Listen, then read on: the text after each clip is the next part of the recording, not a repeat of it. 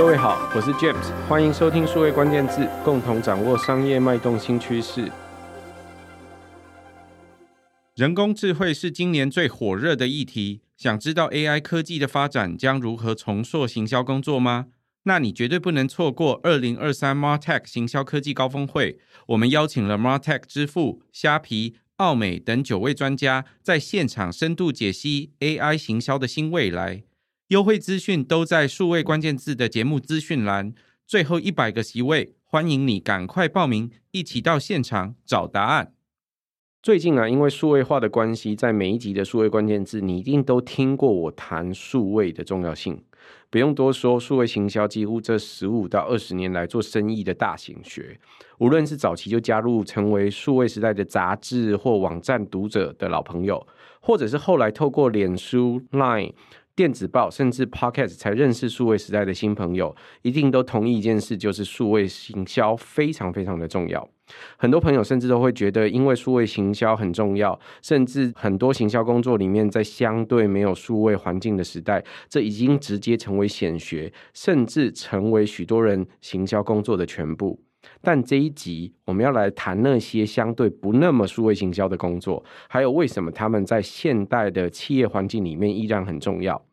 这一集的数位关键字再次为你邀请我们的好朋友 Homey AI 营运长叶淑明 Amanda 来为大家分清那些数位行销跟不那么数位行销的工作。我们欢迎 Amanda。Hello，各位数位关键字的听众，大家好，我是 Amanda。Amanda，在你的工作经历里面，你加入很多不同的企业，从大到小，从 B to B 到 B to C，甚至新创产业，你眼看着这个数位环境的成长，从电脑、网际网络、行动网络、智慧手机，甚至到现在 AI 都跑出来了。数位行销根本性的跟着时代，跟着你的工作环境产生了。翻天覆地的变化，我想对你来说，学校里面从来应该没有学过什么是数位行销吧，甚至更别提这些平台啊、工具都得自学。所以，相对很多朋友已经把数位行销当成日常，甚至是主要工作或全部行销工作。可不可以请你帮我们解释一下，对你来说，行销跟数位行销之间的关联是什么？好的，的确，刚 James 呃不小心透露我的年纪哦，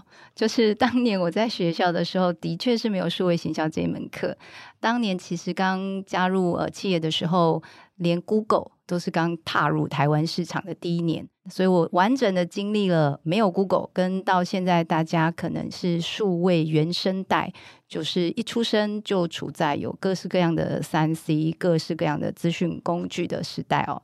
对我来说，呃，行销跟数位行销其实都一样。我们常常在每一集的节目里面会谈到，行销所做的事情其实就是做沟通。那沟通在传播里面来说，我们其实它的本质逻辑都是：你要明确知道你现在是在跟谁说话，然后你要对他说什么，以及你想要达成什么目标。那数位或者是说没有透过数位的工具来做行销，它的差别只在于你接触到的受众，它是用数位的管道，还是用线下的管道在接收你的讯息，或是跟你互动。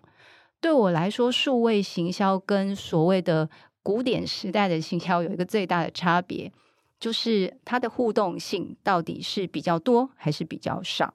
所以，我现在对于行销团队的同仁，我会沟通的观念比较是以一个全通路行销的定位来看待所有的行销工具。那你在规划数位行销的一些计划的时候，其实你必须同时要展开一些线下的行销的规划，它才会是一个完整的跟消费者或是使用者去接触的一个计划。不知道各位听众刚刚在听我们一开始开场，或者是 Amanda 或我在谈这个所谓的数位行销跟不那么数位的行销的时候，都有没有发现我们的用词都很小心哦？那个用词小心在哪里呢？一开始他说我会不会不小心透露他年纪？可是各位听他的声音应该听不出来他年纪有多少。在接下来另外一件事情特别讲到的是这些所谓的数位行销跟所谓传统的或称作古典的行销。我不知道各位听众有没有发现一件事情，在呃，也许是十年或十五年前，如果你在谈数位行销的时候，它往往比较的基准点或比较的标的会称数位行销跟传统行销的不同。传统可能包含哪些不一样的东西呢？可能讲到的有纸啊。有户外的广告啊，有各式各样的电视啊，或甚至各位在日常走路在路上的时候看到那些不是荧幕投放出来的那些广告，那这些东西可能都称作非数位行销的一部分。那事实上，很多这些行销的工作在这几年出现了翻天覆地的变化。什么意思呢？是各位，如果你是在公司里面工作的主管，也就是说，你很有可能必须要开出跟行销有关相关的职缺，好了，或者是你在寻求一个跟行销有关的工作，好了，你都发现这些职缺里面所写的工作内容，其实一大部分可能都跟数位科技所运用的各式各样东西相关。譬如说，你要在网络上会写文章啊，会做素材，你要会做各种不一样的投放，知道某一些特殊的工具的这些后台怎么操作，甚至会看某些数据等等。这是我们日常数位关键字每一集都在谈的这种所谓的数位行销。这些数位行销有什么好处呢？如同刚刚 Amanda 所提到的，第一件事，它通常互动性比较高，起码我们可以看到有多少人真的接收到这个讯息，而且接收到这个讯息，把它打开了，甚至打开之后有去去点击它等等不同的行为。那所以也根据刚刚这些不同的互动，我可以知道它非常详细的数据。那我也想特别问问 Amanda，对你来说，从过去到现在，有哪一些工作是特别是行销刚刚说全通路里面的一环，可是它没有那么数位呢？呃，刚刚 James 的举例其实就包含了我们所谓的呃不那么数位的线下的行销，包含说你走在路上，你会看到很多户外的看板，或者你在捷运站，你会看到很多捷运的一些招牌广告，那以及很多纸本，包含呃过去大家可能很常接触报纸，现在可能比较少，但是还有一些像是纸本的杂志、纸本的刊物。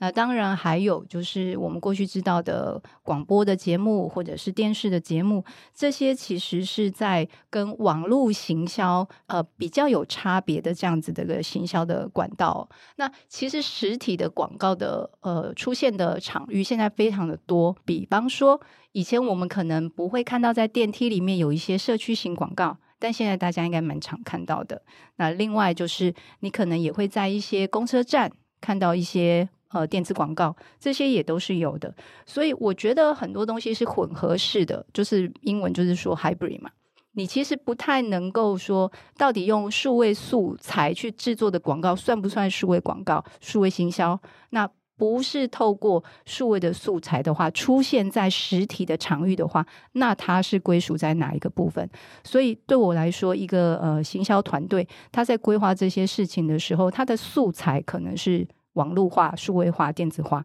但是它出现的场域可能线上线下都有可能会出现。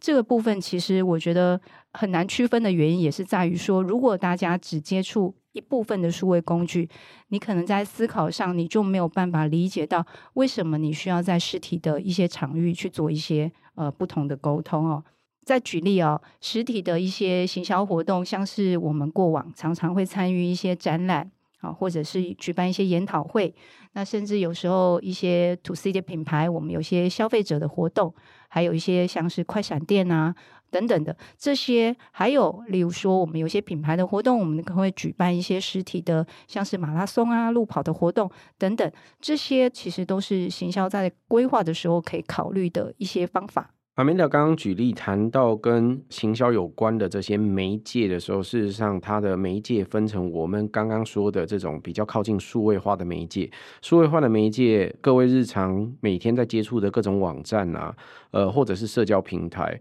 或者是各种手机啊，或者是数位电视的这些节目，或者是各位看到的各种数位户外看板，或现在可以常见，甚至连捷运站里面都有数位看板，甚至它可以追踪跟推播某些讯息哦。那这些过程都是过去所没有的，这个大概是近十年来或甚至二十年来才有的产品。我想对很多朋友来说，现在你在听 Podcast，也许你用的是智慧手机，智慧手机大概都是近十到十五年来各位才有有在生活的日常，在这之前其实是不存在的。那过去存在，在现在已经穿透到现代都还留下来的，其实东西很多。那如果是传统类的呃 media，就是传统类的媒介，那有哪些呢？电视广播。依然存在，户外看板还是存在，只是它的互动性可能比过去都更好。甚至你可以在户外看板上面放 QR code，也可以在手机或者是电视上面放 QR code，可以任何时候一扫就可以做互动。等等，那当然就更别提各式各样的印刷物，譬如说我们刚刚提到的报纸，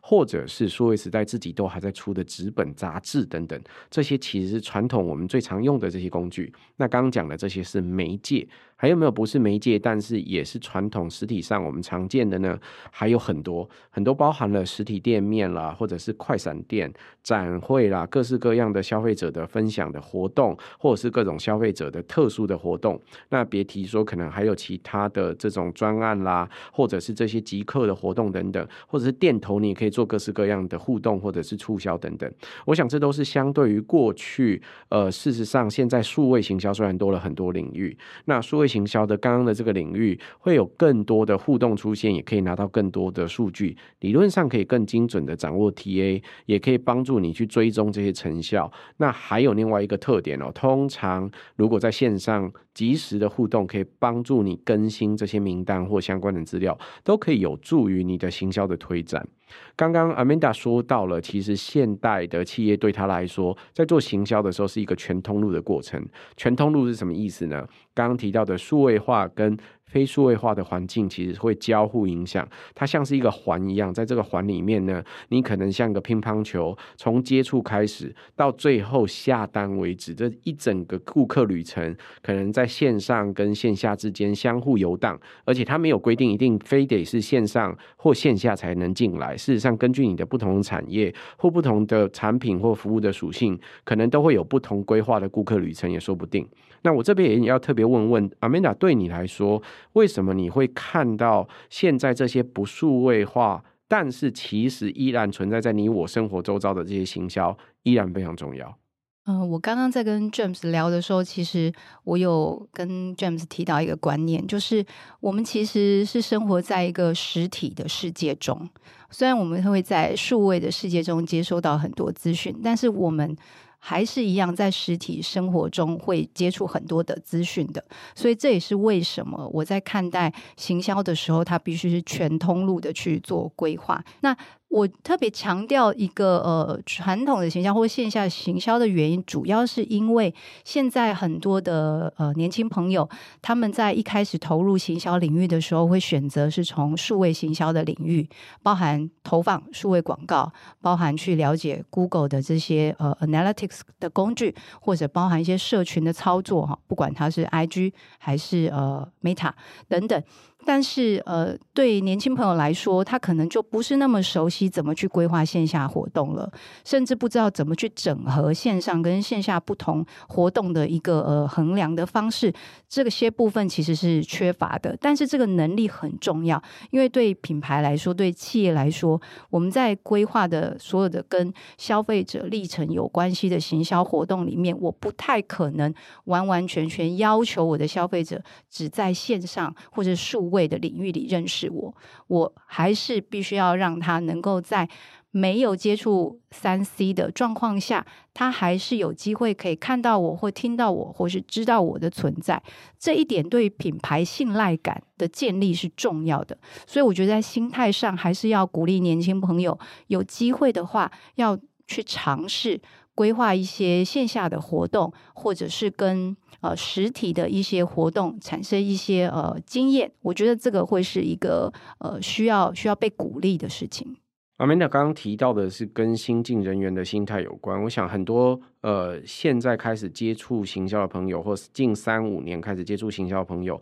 多半因为是数位原生代的关系，呃，从刚刚 Amanda 开玩笑说，从出生开始就有 Google。这样的工具，或者是从出生开始，网络就 default 存在在这个世界里面，所以大家来说，这是很日常的一件事。我常常会用这样举例哦，从出生开始就有键盘，甚至就有呃这个平板的话，他很有可能其实很少花时间体会拿笔在纸上写字这种平常的这个经验。久了之后，可能会有什么呢？可能会是像我们，我不知道各位朋友有没有跟我一样，一段时间如果都没有拿笔在纸上写字的话，突然间拿笔要写很多字，会有点不自然，不够快，可能要在一两天才能恢复到哦，原本我们可以用纸本去抄笔记的那种感觉。那这会牵涉到你在写字的这个过程一样的，它纯不纯熟一样。那对原生代来说，当然没有什么不好，因为原生代自己就活在数位的时代，活在数位的环境当中，所以他对接触数位环境最理所当然。可是也别忘了，我们真的如同 Amanda 的建议或者是提醒哦，所有的人都生活在实体世界。虽然我们有经过了一个疫情，知道说这个疫情底下虚拟世界如此之重要，让我们可以保持连接跟沟通。可是，在实体环境里面，我们依然每天生活的时候，呃，你多半都还是得出门去做各式各样不一样的消费。你要做非常多的服务的体验，也得出门去体验才行。所以，我想在这个过程里面，事实上有非常多线下的、实体的，无论是我们每天还在接触的电视啦、广播啦，或各式各样的户外看板啦、印刷物啦，还有参加的各种不同的活动，你每天去到店面里面的那个感觉，可能都不太一样。我想，对于很多朋友来说，如果现在才刚开始接触行销，大部分的工作都在做数位行销的朋友来说阿明娜提醒很重要，告诉你说，在心态上，如果有机会可以多累积一点实体活动，或者是实体的这些呃不同的这些行销素材啊或工具经验的累积，对于你在接下来执行这些不同的行销的策略或者是想法的时候，一定有很大量的帮忙。那对于 Amanda 来说，我想再问问哦。呃，行销的最终目标是为了要取得名单嘛，所以我们都知道，呃，行销预算花下去之后，我最终想要取得潜在顾客的名单。我想要从你的观点看，现在行销工作者既然线上线下都重要，我们得做那些数位行销跟不那么数位的行销，你要称之为全通路行销也好，那我们应该怎么样去分布这些通路之间的预算，或应该占比分别是如何呢？这个问题，呃，其实一直都是行销人员会觉得很困难的，因为每一家公司的行销预算都绝对有限，不管它是规模多大的公司。那大家在计算这个行销的一些指标的时候，会试着想要尽量的去降低获客成本。那数位行销有一个好处是，它比较容易追踪，所以大家有的时候会觉得说，那我宁可全部把成本。预算都放在数位工具上，就不要再去规划实体的一些活动，可能很辛苦、很累、很麻烦，然后最后呃，老板问我成效，我也答不出来，就会去避免规划，但是。在预算分配上，我不建议说完完全全都把行销的预算都只在线上去做操作。其中一个原因，当然就是我们刚刚讲的，很多品牌体验它是需要实体体验的，它可能不能完全只是在网络上面去做一些广告投放就达成哦。那在品牌的预算占比上，如果你是 To B 的预算的话，我个人的建议会是，其实你可以考虑用一半一半的方式去规划你线上线下的预算，然后去做调整。如果你是一个 To C 的品牌，那我会建议你在规划上线下的活动的预算是可以多一些，超过线上的预算的，不是一个准则。但是我觉得一开始如果你不知道怎么规划预算的时候，这可能会是一个比较好的比例。刚刚会问这个不一样数位或者是非数位的这一个预算的占比，主要对大家来说，在过去的十年，如果大家知道有一个名词叫做流量红利的话，在流量红利的意思，通常指的是说，当现在已经有很多人都在上面花了大量的时间在做呃各种不同资讯的搜寻啊，或者是浏览的时候，然后那时候在同样一个平台上面，并没有很多的广告主，或者是没有很多行销人需要去争夺眼球的时候。这时候你要拿到这个流量的成本会比较低。我们在流量红利比较低的时期呢，通常会就会称说这是流量红利期，甚至可能会因为一些平台的策略啊或不同的目标，所以它会让你有机会可以得到比较大量的曝光，进而转换成潜在的顾客名单。那我想行销最终的目的是为了要取得这些名单。如果过去取得这些名单的成本比较低的时候，你花比较多的资源在数位。上面可能有一定的道理。所以过去有很多人逐渐随着试水温啊，不同的工具的方式，心态也会慢慢改变成说，在数位上面非常有成效，而且立刻都可以去计算，甚至它比较轻松，因为它不如实体活动，你要做大量的事情之后，最后才能得到一点点的名单。可大家也别忘记了，事实上实体环境里面还是有很多该做的事，就像刚刚 Amanda 特别提醒大家的一样，就是说，如果你在数位环境底下已经布了一些线，你还是要考虑你要在合理的范围天罗地网上，在实体你要去撒，注意说去分辨这些不同名单的价值，包含可能的转换率啊，还有你要耕耘它的优先次序，更别忘记了说，其实有很多实体活动你才有办法做到这相关的体验。也因为这样，所以事实上，Amanda 就特别提醒大家，如果你是 B to C 的品牌，你为了要能够接触到最终的消费者，这些消费者需要在很多不同的实体环境里面都对你有印象，或甚至有体验过你的品牌的产品或服务的话，事实上，你的这个呃所谓的实体的各种呃活动，或者是各种不同的这些预算，理论上占比要比较高一点。可是如果你是 B to B 相关的公司，你做的这是一个 B to B 的企业，则这时候你在数位跟实体上面，实体可能对你来说比较重要的，包含展会啦、研讨会啦，或者是特定的决策者的消费者活动等等，这些占比上就会有不同的这个配比。我想对于大家在做数位或者是不数位的这些全通路行销的预算配比，都有一个很好的参考。今天很谢谢 Amanda 来帮我们分享什么是数位跟不那么数位的行销，讲到全通路行销的这个概念。谢谢 Amanda，谢谢大家，也谢谢各位的收听。如果喜欢数位关键字，请多帮帮我们转发宣传，五星好评。我们下周再会，拜拜，拜拜。